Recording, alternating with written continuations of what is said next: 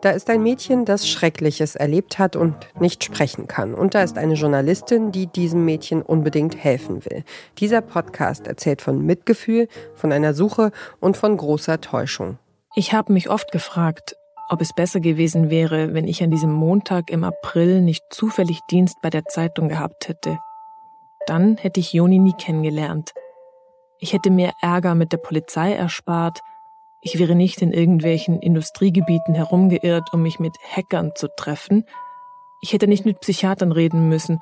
Und ich hätte einfach nie in diese Abgründe geschaut, die mich zeitweise komplett paranoid gemacht haben.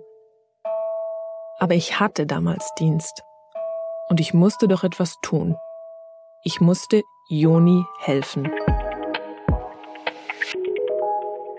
Das ist die SZ-Journalistin Christiane Lutz und ihr hört den Podcast Podcast von Detektor FM.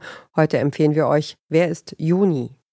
In diesem Podcast erzählt die Journalistin Christiane Lutz von der wohl mysteriösesten Begegnung ihres Lebens. Alles beginnt in der Pandemie auf dem Höhepunkt der ersten Corona-Welle. Christiane Lutz ist eigentlich Kulturjournalistin bei der Süddeutschen Zeitung. Weil Theater und Konzertsäle geschlossen sind, hilft sie bei den Kinderseiten der Zeitung aus. Deswegen wird ihr auch diese E-Mail weitergeleitet, eine E-Mail von Joni. Sehr geehrte Damen oder Herren oder Transgender von Süddeutsche Zeitung. Ich heiße Joni und ich bin zwölf Jahre alt und ich lese immer eure Zeitung. Jetzt brauche ich eure Hilfe. Denn ich habe diesen Artikel über die Direktorin des Zoos in Neumünster gesehen und dass sie im Notfall Tiere ihres Zoos schlachten muss. Ich habe Angst, dass es zu spät ist und Tiere geschlachtet werden. Und wenn ihr die Direktorin des Zoos von Neumünster kennt, dann ist es vielleicht möglich, dass ihr meinen Brief an sie weiterschickt damit ich organisieren kann, dass sie das Geld bekommt und die Tiere Futter kriegen können. Bitte, bitte, bitte, bitte, bitte, können Sie das tun? Christiane Lutz erinnert sich an einen Artikel, der ein paar Tage zuvor erschienen ist. Darin wird die Direktorin des Zoos zitiert. Weil wegen der Pandemie Einnahmen wegfallen, müsse der Zoo, Zitat, im schlimmsten Fall Tiere notschlachten. Und jetzt schreibt also ein zwölfjähriges Mädchen, dass sie das unbedingt verhindern will. Ich bin sofort fasziniert. Ein Kind, das sein Taschengeld für Tierfutter spenden will? Mal ehrlich, wen das nicht im Herzen rührt, der hat keins. Christiane Lutz entscheidet sich dafür, Joni auf ihre E-Mail zu antworten. Sie will ihr eine Freude machen und ihren Brief an die Zoodirektorin in der Zeitung abdrucken.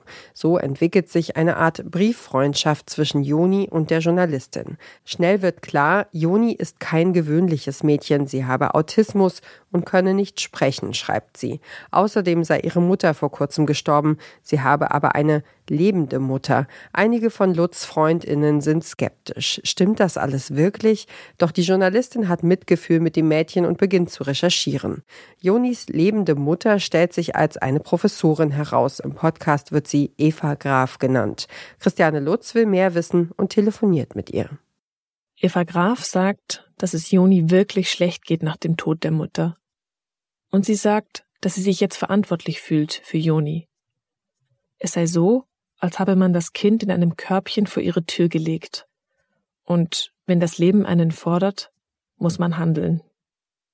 Ich will wissen, was Eva Graf denn nun wirklich für Joni ist, weil Joni hat sie ja ihre lebende Mama genannt. Und da sagt Eva Graf einen Satz, der mich fast umhaut. Was, wenn ich Ihnen jetzt sage, dass ich dieses Mädchen noch nie getroffen habe? Damit beginnt die Suche nach Joni. Davon berichtet Christiane Lutz im Podcast aus ihrer ganz persönlichen Perspektive. Die Host macht dabei nicht nur ihre emotionalen Verstrickungen mit dem Fall nachvollziehbar, sondern auch ihren Umgang als Journalistin mit einer ziemlich unglaublichen Story.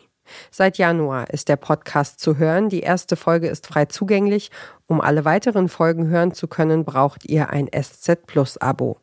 Wer ist Juni ist ein sechsteiliger Podcast und eine Produktion des SZ-Magazins.